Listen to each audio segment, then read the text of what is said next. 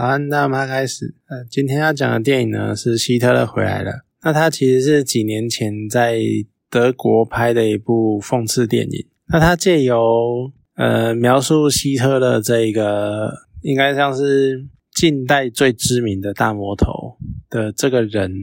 然后他有点算是穿越时空，然后又到了现代，然后复活，然后发生的一些事情，然后去借此讽刺在。那个时期，甚至是近几年，就欧洲、德国乃至于欧洲的一些局势。那其实它主要的背景呢，是在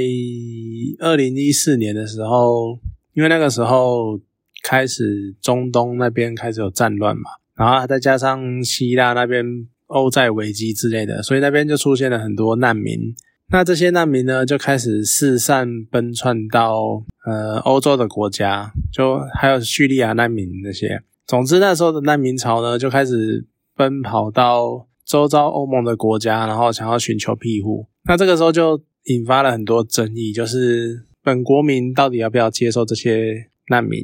因为这些难民也会消耗国家的资源什么的。那在这样的情况之下，尤其当时德国有一些蛮有争议比较大，因为那梅克尔那时候遭受了一些人啊什么的。那总是在这样的背景下呢，拍出了这个电影。那他一开始就用希特勒复活的这件事情，然后来反映，就是当希特勒看到他当年真爱的德国，然后出现了这些难民潮什么的，那他这些难民潮开始进入德国，然后开始影响了德国的经济生活之类的。那希特勒呢，他想要改变一些事情，可是呢，他就是非常他非常认真的想要让德国恢复往日的荣光。那所以呢，他就。开始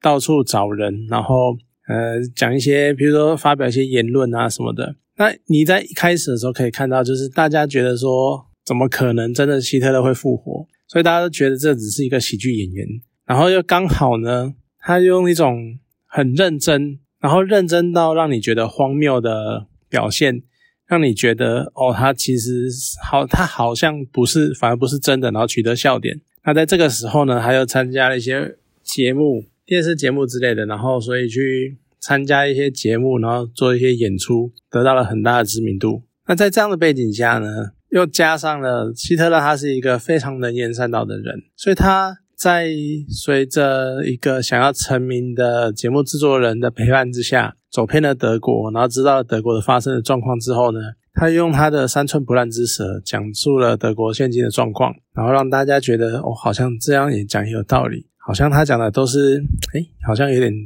正确，然后他不断的灌输那种有点接近纳粹的思想。那在这样的情况之下呢，他们开始了这样的做法，然后到处演讲之类，而且上节目，而且希特勒就发现，哎，现在居然有电视这种这么棒的传输媒介，可以更快、更有效的将他的理念传达给全国人民。然后他也利用了这个局势。然后渐渐的呢，让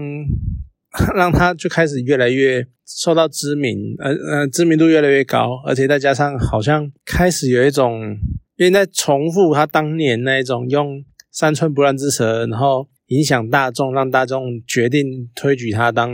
元首的那个环那个景象。他其实这一部呢，刚讲嘛，它就是一个讽刺电影，它其实就真的就是在重现以现代的。布景跟背景去重现当年希特勒崛起发迹的那个过程。其实希特勒他也在《我的奋斗》里面这本书里面，他有提到当年怎么发迹。像他就是呃，他会去到处演讲啊，然后诉说他的理念，诉说他的想法。而且他一直强调的都是那种德国人的荣光，然后德国人光辉的未来跟呃辉煌的过去这样子。那其实你去看到。现在的情况，其实为什么最近右派这种势力会崛起，也这一部分也是一个很大的原因，就是你本国的国民开始觉得，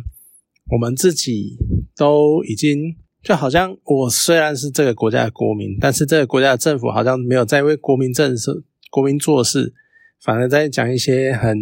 形而上的人权啊，或者是什么特殊的议题。然后导致在这样的情况之下呢，人民就开始觉得受到冷落，然后就开始更排更加的排斥这些外来，好像在夺取他们权利的人，就像美国会排斥亚裔或是拉丁美裔，然后欧洲呢也是这种开始排斥难民啊，然后就开始崛起这种比较偏右派思想的，就是我们国家那就只要我们国家的国民就好了。可能更偏激一点，甚至会到种族程度，就是只要有我们，就像当年的纳粹一样，只要有雅利安人这个至高无上的民族这样就好了。那其实电影本身就是在反映这种这种纳粹跟右派极右派思想开始复苏的情况。那借由希特勒这个角色去讽刺现今现今欧洲社会的样子。那虽然可能台湾。之前也闹过一些争议嘛，就是我们对希特勒开始模仿啊或什么的，然后就会觉得好像可以拿来开玩笑什么的。可其实希特勒在欧洲是一个非常严重的禁忌，甚至于你可能就像他影片中其实有一段是在讲到，就还有路人在他演讲的时候讲说什么，在这个年代你能够打着希特勒名声在这个广场演讲，那真的是德国之耻。就大家还是记得当年那一个。算是大魔王级的希特勒。那在这样的情况之下，可是又由于好像哎，那就是那种嬉闹的样子，所以他开始不断，他才会借机复苏，然后有点象征那种往日的极右派的崛起。我觉得这算是有趣的点是，其实德国真的非常的在意希特勒。你看，像影片中还有很多人在讲说什么，他们都还在背着当年希特勒犯下的过错。然后带给德国人的伤痛，这样子。可是可能也是因为希特勒就是德国人，正确来说不是德国人啊，可是他就是德国的当年那种军国主义的代表。然后所以呢，他就有点，所以好像德国去拍希特勒的讽刺电影，就比较名正言顺一点，就有一种嗯，可能算是地域梗，或者是就感觉好像他们可以比较。就嗯，你可以去看，就是他们跟其他国家去诠释希特的方式又有点不一样。像像之前那个吐槽男孩，还有很多很多演希特勒的电影，都着重在一种比较搞笑，或是可能在呈现史实的部分。可是能够像希特勒回来了这种，把希特勒跟现代社会的现实政局结合在一起，我觉得可能只有德国人想得出来，或者是只有德国人比较有这种。算是优势吧，因为他们有这种权利可以去做这种诠释。你任何一个其他国家去讲，感觉都会有点怪怪的，好像那不是属于你们的东西的那个样子。那当然里面也蛮有趣的一个点是，当然也有一些比较有效、好笑的啦。因为像希特勒他是一个一九四五年的人，可是。他三四零年代的人，可是他到了二零一四年，那种时空的交错跟偏差，所以当然也会搞有一些搞笑的地方。可是你去想他背后想要呈现的意义跟想要表达的事情，你就觉得非常的严肃，所以就是一个蛮有趣的反差。那剧里面还有一个很有趣的桥段是，他的那个电视高层会有一段是在讲说，他致敬了一部非常知名的叫《帝国毁灭》的电影，他是在描述希特勒在。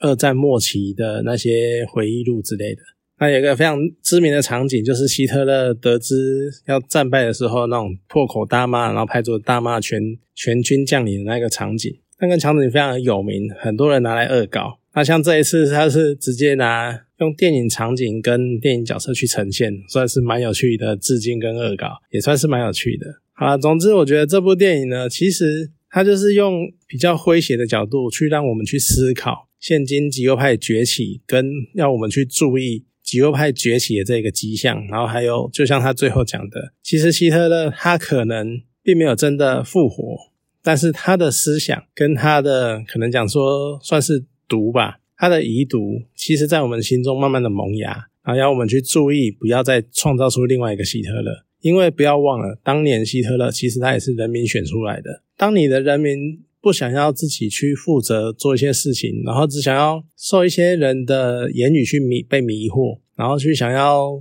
甚至于是有点偷懒的，想要把所有事情交一个一个强者解决的话，很有可能最后这个强者就会是下一个希特勒啊！那真是蛮有趣的电影，有机会的话可以去找来看一下，因为它真真的是寓意蛮深的。好，那今天这部电影就讲到这边，谢谢大家。